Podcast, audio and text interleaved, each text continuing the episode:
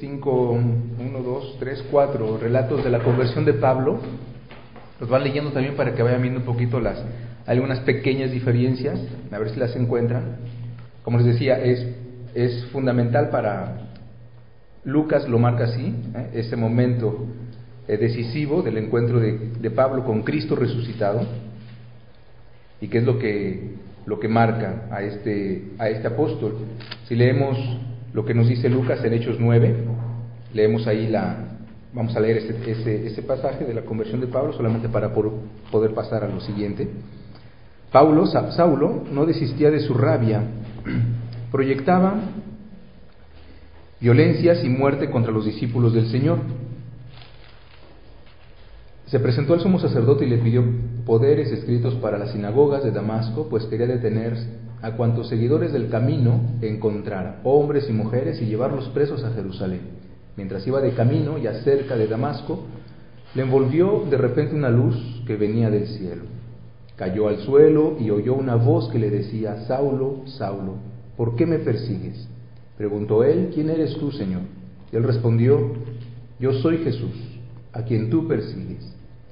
Ahora levántate y entra en la ciudad. Allí se te dirá lo que tienes que hacer. Los hombres que lo acompañaban se habían quedado atónitos, pues oían hablar, pero no veían a nadie. Y Saulo, al levantarse del suelo, no veía nada por más que abría los ojos. Lo tomaron de la mano y lo llevaron a Damasco. Allí permaneció tres días sin comer ni beber y estaba ciego. Vivía en Damasco un discípulo llamado Ananías. El Señor lo llamó en una visión. Ananías. Respondió él, aquí estoy, Señor.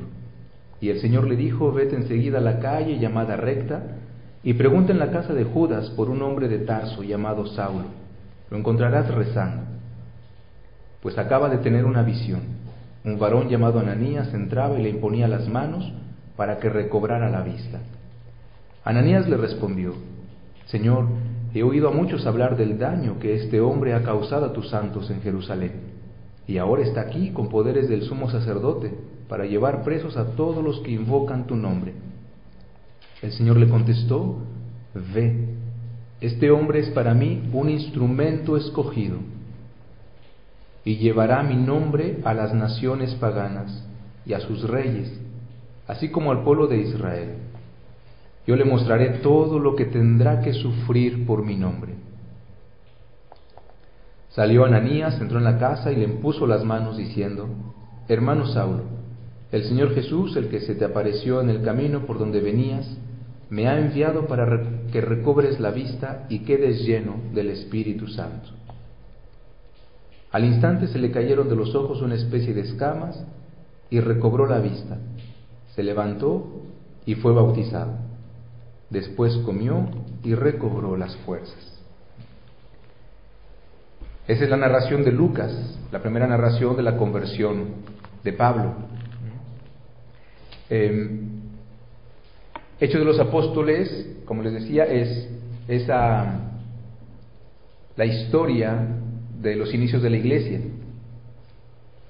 llevada por los apóstoles, pero bajo la moción del Espíritu Santo. Y como les decía eh, al inicio la obra de Cristo en, los Evangelios, su vida y su muerte, pasión y muerte, su resurrección, Hechos de los Apóstoles, la obra de Cristo, pero ahora continuada en la iglesia. Y es eso, es la obra de Cristo continuada en la iglesia. Pablo, de un perseguidor, se va a convertir en un perseguido. El perseguir a la iglesia es perseguir a Cristo. Lo que vive la iglesia es finalmente la vida de Cristo. La iglesia está llamada a vivir la vida de Cristo. Entonces, esa pasión, esa muerte, esa resurrección que se vive constantemente en la iglesia, esa persecución. En la iglesia vive Cristo, en cada cristiano vive Cristo. Perseguir a, un cristiano es perseguir a Cristo mismo, lo que le dice el Señor a, Pablo. A mí, me, ¿por qué me persigues? Y Pablo ahí con esa conversión, al hacerse cristiano, él será entonces el perseguido.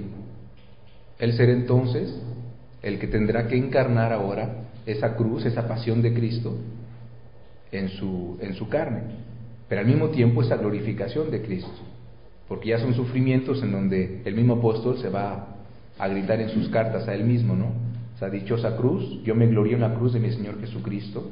Su única gloria, de hecho, que él quiere es esa cruz. Es esa pasión, es ese morir con Cristo para vivir con Cristo. Y entonces ya ahí el apóstol, este, este cambio radical en su, en su vida, que em, este, este, este conocimiento, este encuentro con Cristo, que da una pauta nueva, a una manera nueva de vivir, de pensar, de actuar, de sentir, todo lo que dirá en sus cartas. Y hay en la teología paulina dos, dos tipos de conocimiento. O sea, cómo Pablo va en sus cartas, de diferente manera, a decirnos lo que es el hombre anterior a la conversión, el hombre viejo lo llamará él, y el hombre nuevo. O el hombre carnal y el hombre espiritual. Que aún después de la conversión, de hecho, esa lucha sigue en el corazón. En sus cartas va a ser una, em, una constante este, este, esta enseñanza de Pablo de los dos tipos de conocimiento. Podemos conocer a Cristo según la carne, lo podemos conocer según el Espíritu. Em, en la segunda carta a los Corintios dice, así que en adelante ya no conocemos a nadie según la carne. La concepción de Cristo que tenía antes, como simplemente un revolucionario más, un, un falso profeta que venía a, a tergiversar la palabra de Dios, las profecías del Antiguo Testamento y después conoce que no, que Él es el Cristo, el Mesías, pero un Mesías que no como el que ellos se imaginaban, según sus criterios mundanos, según sus criterios carnales, sino un Mesías tal cual como Él se quiso revelar, un Mesías crucificado. Y si conocemos a Cristo según la carne, dice Él, ya no le conocemos así, Ahora es un conocimiento espiritual, es un conocimiento que viene de arriba. Entonces, San Pablo va a distinguir así dos maneras de conocer a Jesús y más en general, dos maneras de conocer a una persona.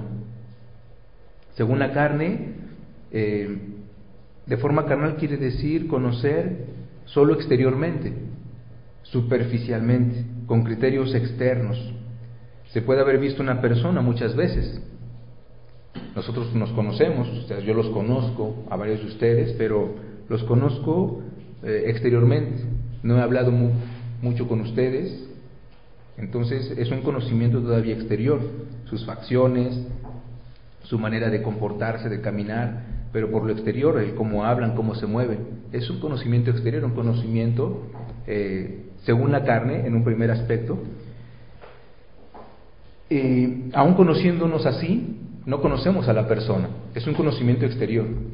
Es cuando comenzamos a convivir con esa persona, es cuando comenzamos realmente a interesarnos en esa persona, es cuando comenzamos a dialogar con esa persona. Así es el cristiano, para Pablo, no es solamente estar bautizado, no es solamente cumplir mandamientos, no es solamente eh, cumplir la ley, como él dirá. Hay muchos que se glorían en cumplir la ley y dice, pues no cambiamos nada de lo que era antes entonces.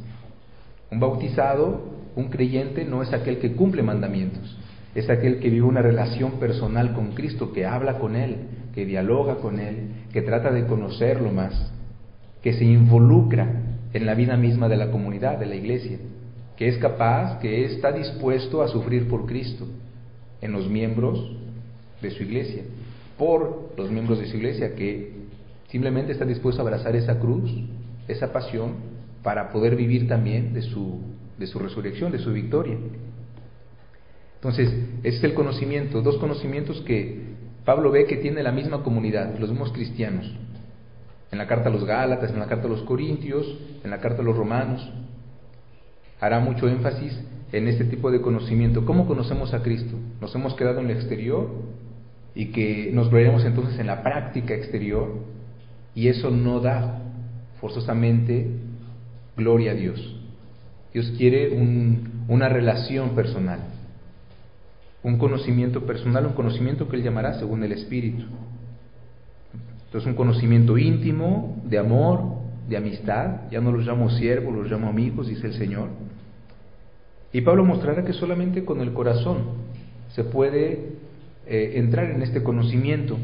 Solamente con el corazón se puede conocer verdaderamente a una persona. El corazón quiere decir aquello que hay de más profundo en uno y que buscamos también lo que hay de más profundo en una persona, que no me detengo en su apariencia exterior, sino que con ese contacto trato de, de realmente conocer aquellas profundidades del corazón del otro y eso nos lleva entonces ya a mejor comprenderlo y a mejor vivir de esa relación. Yo los exhorto a que se dejen conducir por el Espíritu de Dios, dirá los Gálatas, y así no serán arrastrados por los deseos de la carne, porque la carne desea contra el Espíritu y el Espíritu contra la carne, esa, esa lucha del corazón mismo del, del hombre. Ambos luchan entre sí y por eso ustedes no pueden hacer todo el bien que quieren. Entonces, esta, esta, este pensamiento paulino atravesará todas sus cartas de una u otra manera, estos dos tipos de conocimiento, como relación con Cristo. Es como hoy diríamos, ¿no? Cuando vamos a misa porque, pues, por, obligación, porque pues, es un mandamiento y pues tengo que ir a misa. O aquellos que pueden decir, no, yo voy a misa cuando me nace. Finalmente, ¿qué, tipo de cristianismo hay? Ahí nos damos cuenta que su relación con Dios, que su relación con Dios, con Cristo, no es una relación de amor, no es una relación personal. Que hay un conocimiento vago de Dios, que hay un conocimiento vago de los principios cristianos, pero es todo. Y eso no nos diferencia entonces de los paganos, del Antiguo Testamento. Que Jesús dirá, me, me honran con sus labios, pero su corazón está lejos de mí. Pues esta, esta, esta religiosidad es algo que Pablo en sus cartas va a tratar siempre de, ubicarnos y de, y, de, y de atacar, que nuestra religiosidad, que nuestra relación con Cristo sea eso, una relación con una persona viva y no con preceptos, normas de conducta, que eso es finalmente secundario. Si yo encuentro a la persona y me enamoro de ella, pues por amor voy a hacer todo lo que esa persona quiere. Por amor me voy a someter, pero es por amor, es un acto libre, es un acto porque veo la finalidad, etc. Con esta teología de Pablo nos quiere llevar a esa concepción y por lo tanto a esa vida cristiana, que es la que el Espíritu Santo quiere en nosotros. Son trece cartas de Pablo, decíamos. Ahí está un poquito la, división que se hace de las cartas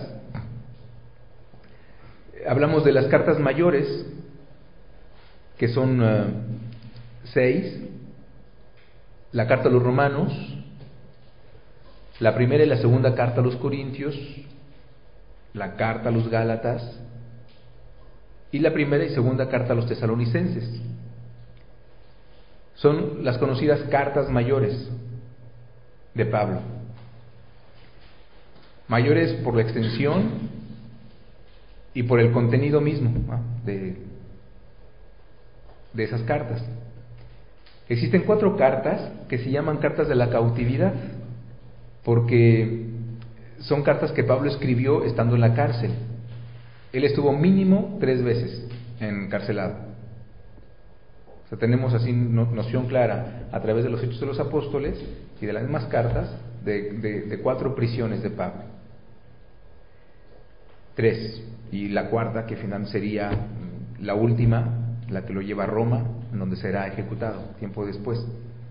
Esas cartas de la cautividad eh, son Efesios, Filipenses, Colosenses, Filemón. Las iremos viendo después, cada una de ellas. Y ver lo interesante que esas cartas, el contenido, las exhortaciones, la caridad, el amor de Pablo, la esperanza de Pablo cuando está en la cárcel que el, y, que el estar en la cárcel físicamente no le impide seguir haciendo su obra. La palabra, dice él, no está encarcelada. Aunque mis pies estén bajo los grillos, no, no se dice grillos en español, se dice los grilletes. Em, la palabra no está. Y muchos de los que están afuera, de los cristianos, compañeros de Pablo, discípulos de Pablo, hijos espirituales de Pablo, al verlo encarcelado, les da eso más ánimo para seguir evangelizando.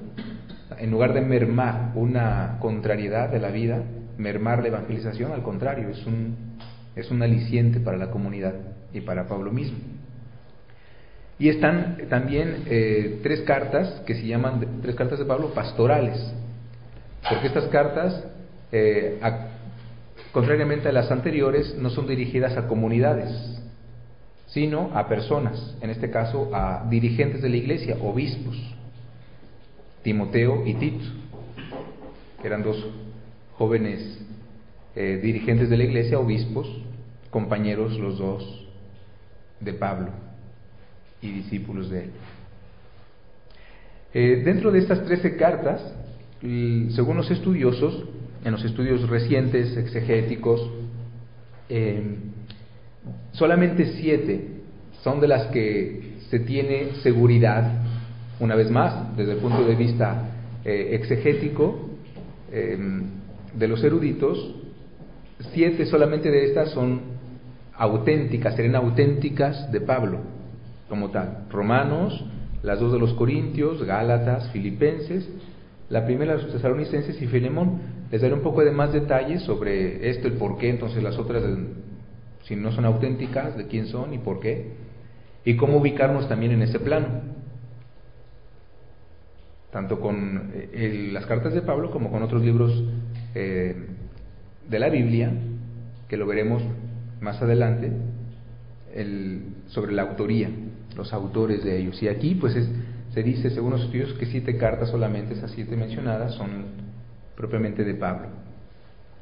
Em, pero, ahorita lo, lo que les adelanto es que en la antigüedad era muy común usar de un secretario para escribir eh, escritos o cartas. San Pablo también lo hizo con algunas de las suyas, no todas fueron escritas con su puño y letra, eran pueden ser redactadas por él, em, dictadas por él y otro las escribía.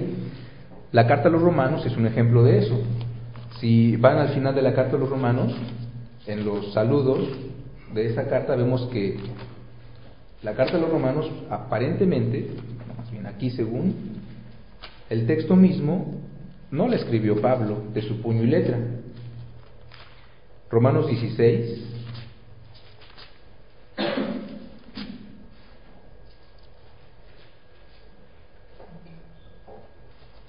Dieciséis.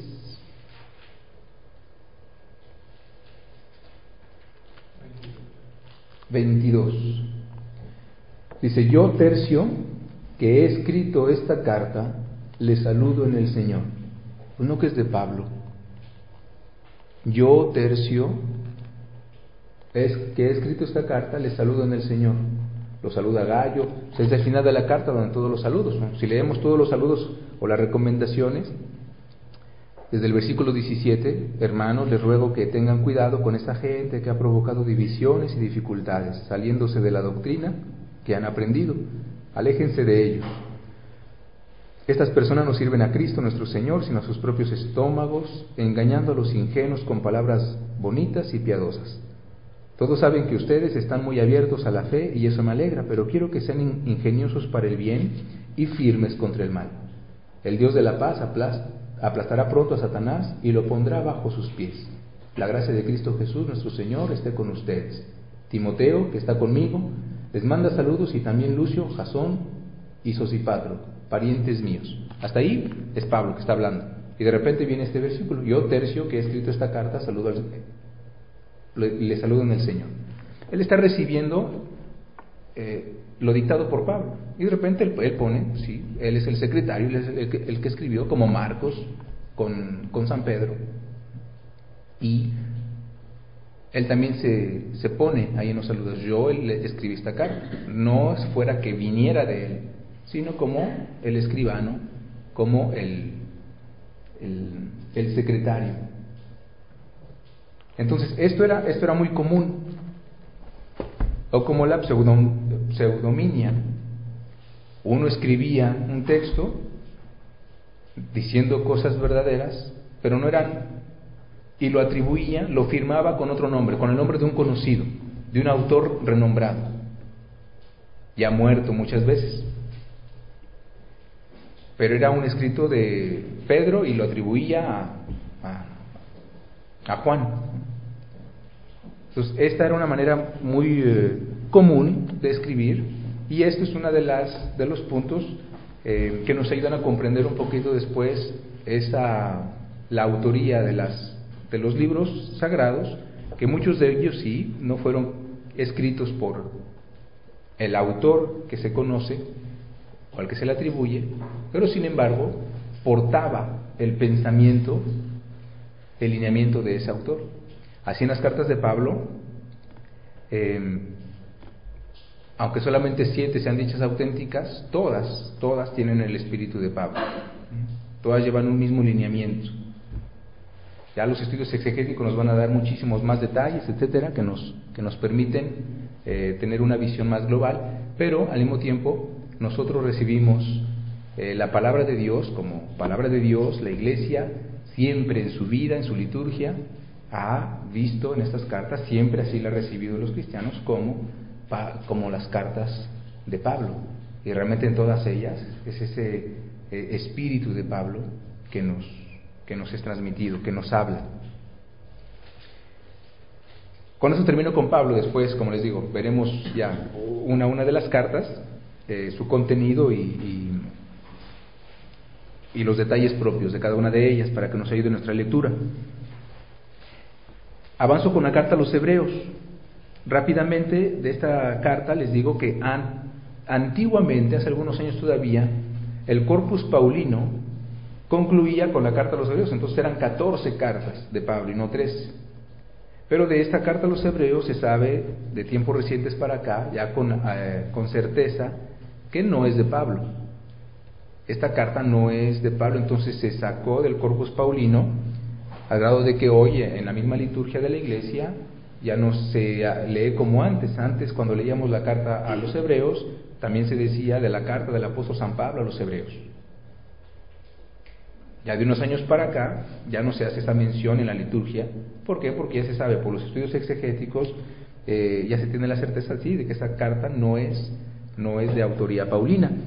Se piensa en un, en un discípulo de Pablo. Una de las teorías sobre el autor de la carta a los hebreos se habla de Apolo, que aparece en Hechos de los Apóstoles, eh, en el capítulo 16 o 18, no recuerdo Apolo, que era uno de los, de los eh, compañeros de Pablo y evangelizadores en, la primera comunidad cristiana. Eh, esta carta, más que carta, es un tratado, es un tratado homilético en forma de carta. No es una carta porque no tiene remitente, no tiene saludos al final, es eh, bastante impersonal. el tema que trata va a ser el sacerdocio de Cristo un tema que Pablo nunca, nunca en ninguna de las otras trece cartas, eh, nunca consideró. Nunca, se, nunca trató ese, ese tema en particular del sacerdocio. Y esta carta todo es, todo está centrado en el sacerdocio de Cristo, en la ley bajo el aspecto del cumplimiento de los preceptos rituales en el templo. Y para Pablo, contrariamente, la ley siempre era considerada, considerada con respecto a los paganos. Entonces, es uno de los grandes eh, diferencias de, estilo y de contenido de la carta a los hebreos con las otras cartas de Pablo. El contenido de esta carta, a grosso modo, es ese. Eh, se nos presenta a Cristo como superior a los ángeles, pero semejante a nosotros por su encarnación, a Jesús como el sumo sacerdote, fiel, compasivo, misericordioso, el que ya con su sacrificio ya no hay necesidad de otros sacrificios, que Él no, em, no eh, ofreció víctimas, toros, ovejas, sino Él mismo fue el sacrificado. Su sacerdocio es superior al de Melquisedec, em, su sacrificio, que es el mismo, una invitación constante a la fe, el capítulo 10, la explicación sobre la fe, también al final de ese capítulo 10, los ejemplos de, de los hombres de fe, el capítulo 11 y siguientes. Eso es el contenido de, de esta carta a los hebreos, igual. em, la analizaremos un poquito más, más adelante, a detalle.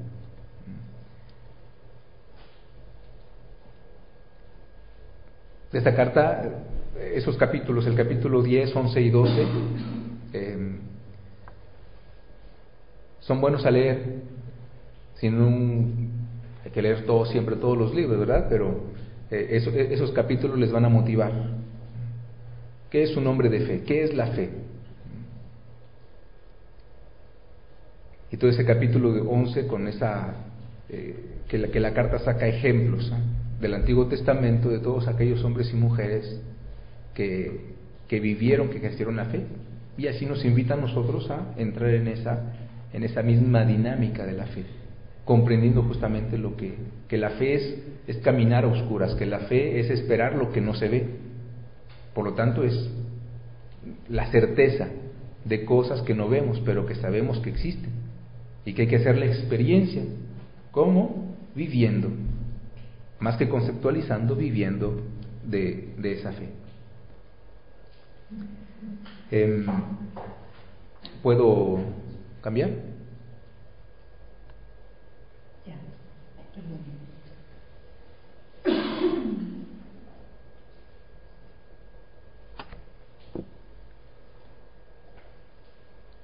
Paso a las cartas eh, llamadas católicas, la que me queda tiempo, así seguimos sobrevolando los escritos del Nuevo Testamento. Em,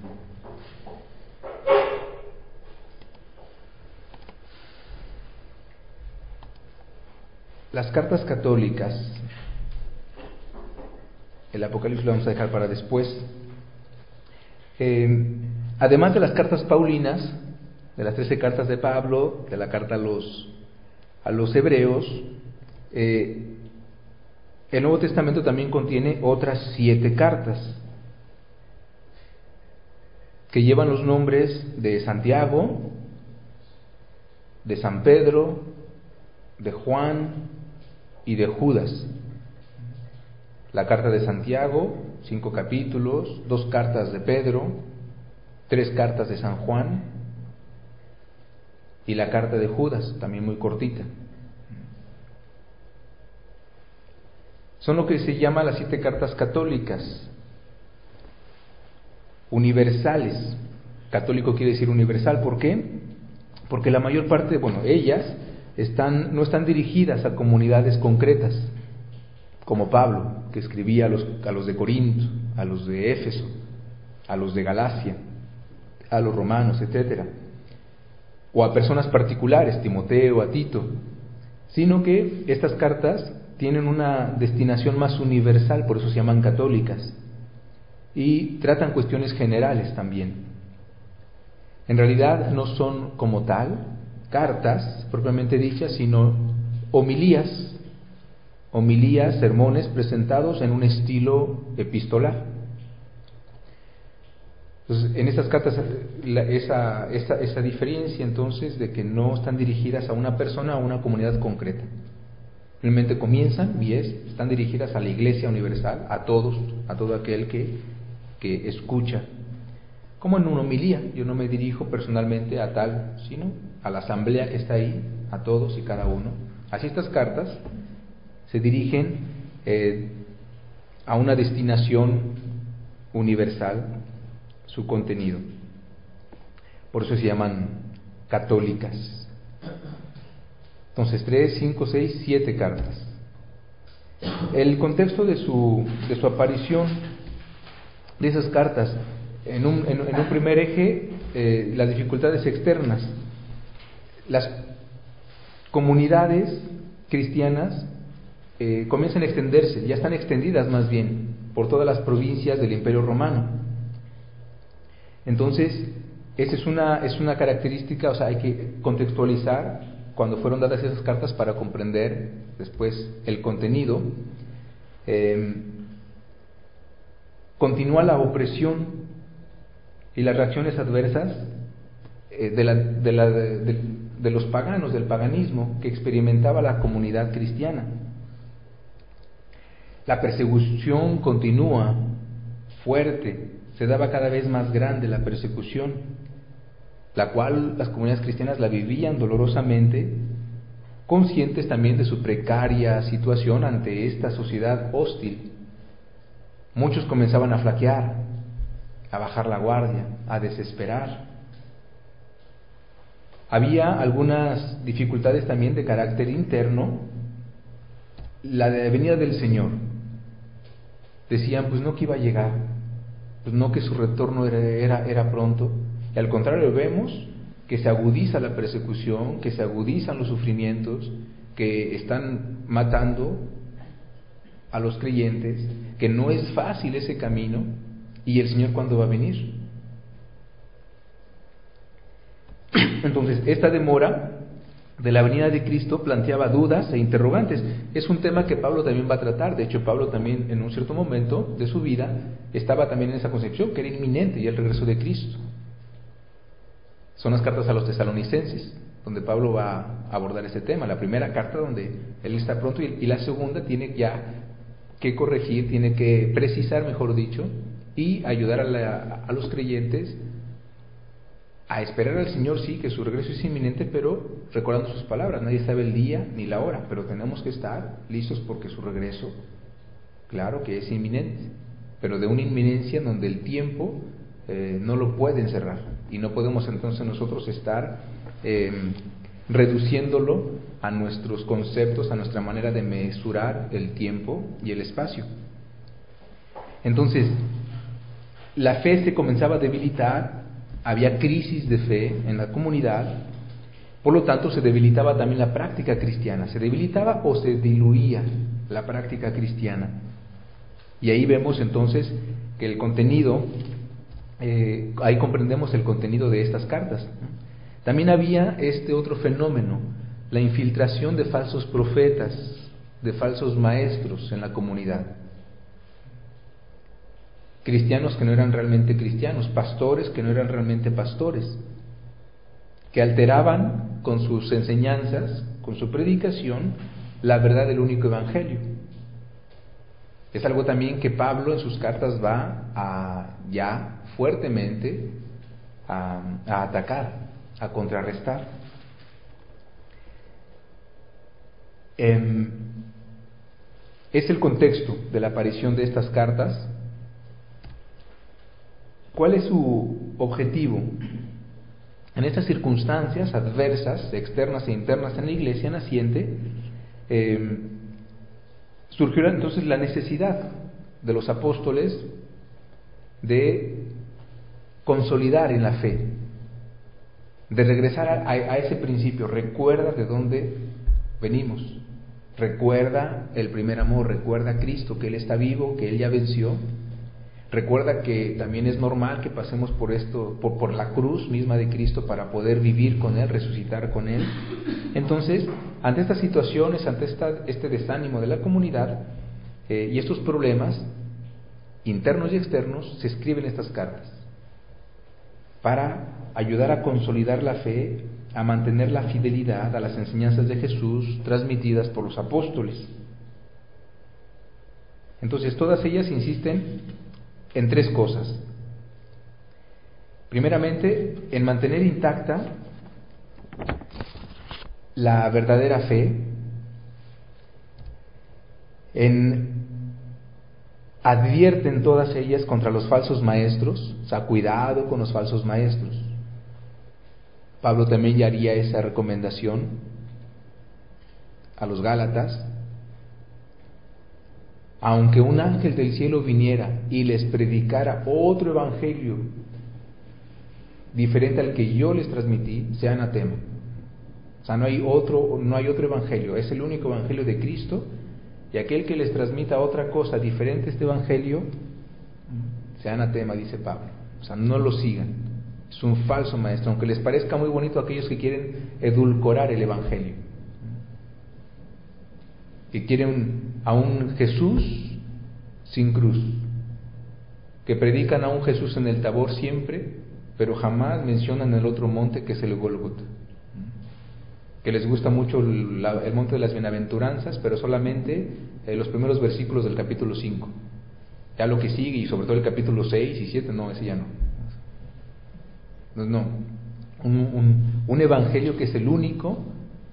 Y el tercer punto que todas estas cartas tocan es esa exhortación a conservar la esperanza en medio de las pruebas y las persecuciones. Sí, nos están persiguiendo, sí hay pruebas, es necesario, tenemos que pasar por ellas, guarden esperanza, vean los modelos, dirá la carta a los hebreos en el capítulo 11, vean esos modelos de aquellos hombres y mujeres de fe del Antiguo Testamento. Bien, así como ellos esperaron, así como ellos creyeron, así como ellos vivieron de esa esperanza, así nosotros estamos aún más llamados porque ya tenemos la, la plenitud de la revelación que ellos no tuvieron, no tuvieron todavía. Ellos no conocieron a Cristo, lo veían de lejos y sin embargo se entregaron a Él. Nosotros ya lo conocimos, ahora perseveremos en esa fe y guardemos la esperanza. Todas estas, estas siete cartas llamadas apostoli, este, universales, católicas, todas de una u otra manera tratan esos tres puntos.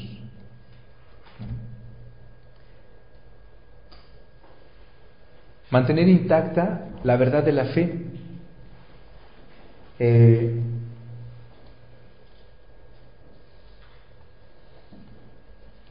Santiago, esos, bueno, ustedes, a los novicios les doy estas, les voy a dar estas, em, estas citaciones, bueno, las pueden anotar si quieren. ¿En dónde encuentra, por ejemplo, este primer punto? O sea, mantener intacta la verdadera fe, la naturaleza de la fe. Ahí tenemos algunos pasajes, no los voy a leer porque no me va a dar tiempo, simplemente ahí los pueden tomar para que vayan leyendo. Eh, ¿Cómo consolidar intacta? ¿Cómo consolidar nuestra fe? ¿Cómo mantenerla intacta? Bueno, léanse Santiago, capítulo 1, 16, 27, esas 2, 14 y 17, la primera carta de Pedro, en el capítulo 1, capítulo, versículos 14 al 15, 22 al 25, en el capítulo 2, en la segunda carta de Pedro, primera de Juan, Judas, les doy esos pasajes en donde eh, esta insistencia en, en, guardar la pureza de la fe, en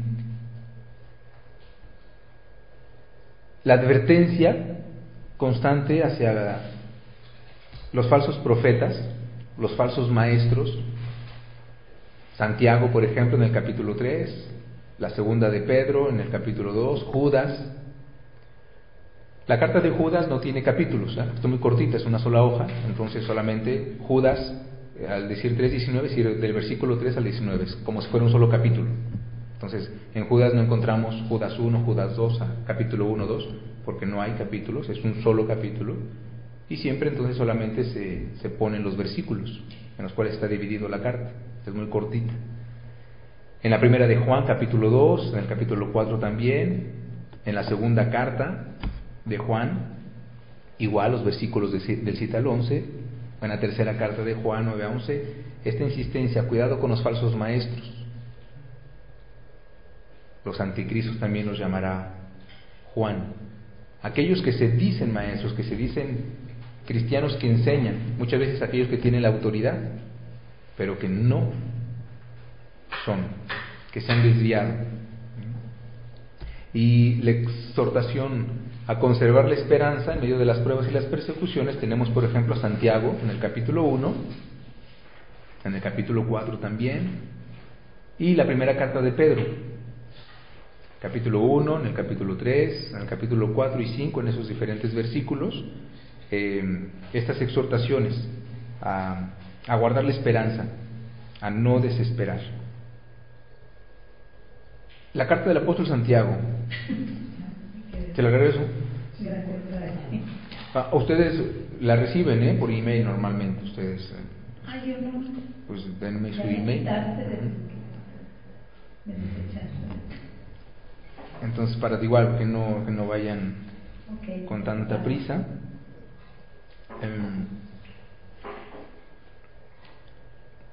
Bueno, se los dejo anotar, anótenlo, ya estamos sobre el tiempo. Em, voy a continuar la próxima vez con, con, las cartas un poquito viendo a cada uno de los autores, quiénes son, eh, cada una de las cartas, el objetivo, estos son, estos son los principios generales de las siete cartas, los, los puntos que tratan en común las siete cartas, una vez más, porque se, escribieron todas en un mismo, en un mismo espacio de tiempo, con, un, con, con ese contexto particular, y por lo tanto estos temas recurrentes en todas estas cartas. La próxima vez iremos viendo ya una a una de ellas, un poco más, para también ver quiénes, quiénes son los autores y ver un poquito también el contenido como hemos hecho con, con los demás libros, para tener una visión sumaria y seguiremos avanzando hasta llegar al Apocalipsis, como, como panorama general de esta primera introducción, para después ya continuar con, con lo que sigue, con las particularidades.